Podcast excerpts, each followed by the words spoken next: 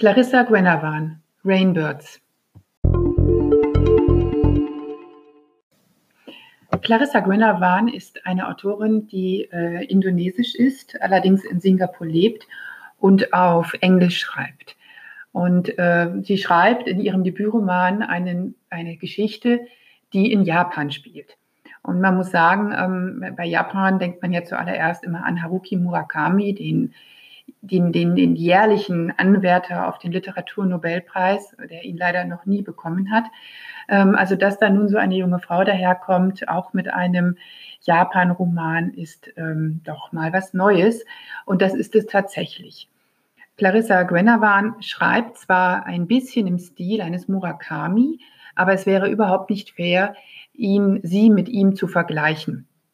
Ähm, sie schafft es zwar auch, äh, eigenartige Stimmungen zu erzeugen, allerdings ist sie doch noch etwas geerdeter als Murakami. Ähm, das Zwischenmenschliche, ähm, das Zwischenweltliche ist äh, irdischer als bei, bei Murakami und ihm auch als solches erkennbar. Worum geht es in Rainbirds? Ren Ishida ist gerade mit der Universität in Tokio fertig. Er ist 24 Jahre alt und erfährt vom Tod seiner älteren Schwester Kaiko. Diese lebte in der Kleinstadt Akagawa und arbeitet dort als Lehrerin. Die äh, Kaiko ist nicht einfach so gestorben, Kaiko wurde ermordet. Er reist nun also in den Ort, wo sie gelebt und gearbeitet hat und findet sich bald in einem kleinen, einfachen Hotel äh, wieder mit der Urne im Arm und ähm, ja, um, um die letzten persönlichen Angelegenheiten seiner Schwester zu regeln. Und er muss dabei feststellen, dass er sie, obwohl sie immer ein gutes und enges Verhältnis hatten, eigentlich gar nichts über seine Schwester weiß. Sie waren zwar in ihrer Kindheit viel beieinander und haben sich gegenseitig gestützt, weil sie von ihren Eltern viel alleine gelassen wurden, aber im Endeffekt äh, muss er feststellen, weiß er nicht viel, er weiß nichts über einen Mann in ihrem Leben, den es aber offenbar gab und ähm, ja, was sie eigentlich so den ganzen Tag gemacht und gearbeitet hat. Er ähm, findet ähm, eigentlich auch auf ihre, an ihrem Arbeitsplatz nicht besonders viele Hinweise. Es ist alles sehr penibel aufgeräumt. Und auch dort, wo sie gelebt hat, in dem Zimmer, äh, findet sie, sie finden sich überhaupt keine weiteren Anhaltspunkte. Er selbst kann an dieser Pauk-Schule äh, in, in diesem kleinen Ort, wo seine Schwester gearbeitet hat, anfangen. Pauk-Schulen sind besondere Schulen in Japan, die die Kinder ja auf die schweren Prüfungen vorbereiten. Er kann dann auch in das Zimmer einziehen, in dem sie gelebt hat. Das ist äh, eine Privatunterkunft. Ähm, und die einzige Miete im Prinzip, die sie zahlen muss, ist, dass sie der Frau des Hausherrn vorliest, beziehungsweise jetzt er, also Ren Ishida. Die Frau, die Ehefrau liegt krank und im Bett und spricht nicht mehr. Und das ist eben das Einzige, was er tun muss, um äh, in, dem Wohn in dem Zimmer wohnen zu dürfen. Er muss ihr regelmäßig vorlesen.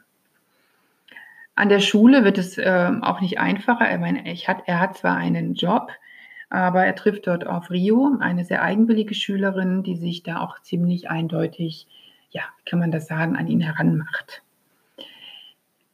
Allerdings muss man sagen, das Ganze ist wirklich nicht platt erzählt, sondern wie schon anfangs erwähnt, auf eine sehr, sehr spannende, betörend einfache Murakami-Art, die ihm dann auch wiederum nicht Murakami ist. Es hat eine Sogwirkung, dieses Buch. Ähm, er, sie findet eine unprätentiöse, klare Sprache und ähm, ja, diese Suche nach Wahrheit ähm, ist unheimlich, ist dadurch unheimlich äh, ja, mit, mitreißend in der Schlichtheit.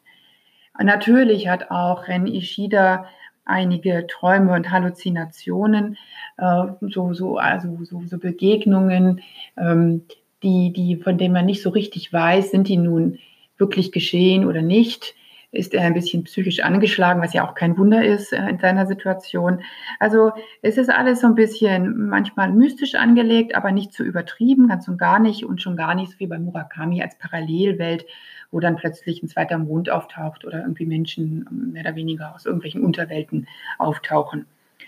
Ähm, dieser Ren Ishida ist auch anders als die Helden bei Murakami überhaupt nicht einsam. Also er hatte schon eine Menge Freundinnen und hat immer noch Freunde und findet auch neue Freunde in dem kleinen Ort.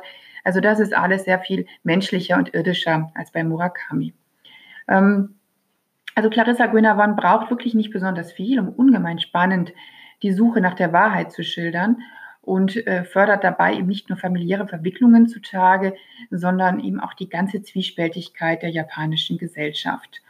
Und das äh, macht wirklich Lust auf mehr von dieser Autorin, die äh, bereits schon für ihre Kurzgeschichten mehrfach ausgezeichnet wurde mm, und nun eben mit diesem Roman Rainbirds ihr Romandebüt vorlegt. Und ich kann nur sagen, wir dürfen uns auf weiteres freuen, wenn sie denn dieses Niveau hält. Rainbirds von Clarissa Gwinner erschienen bei Thiele und Brandstätter 2019.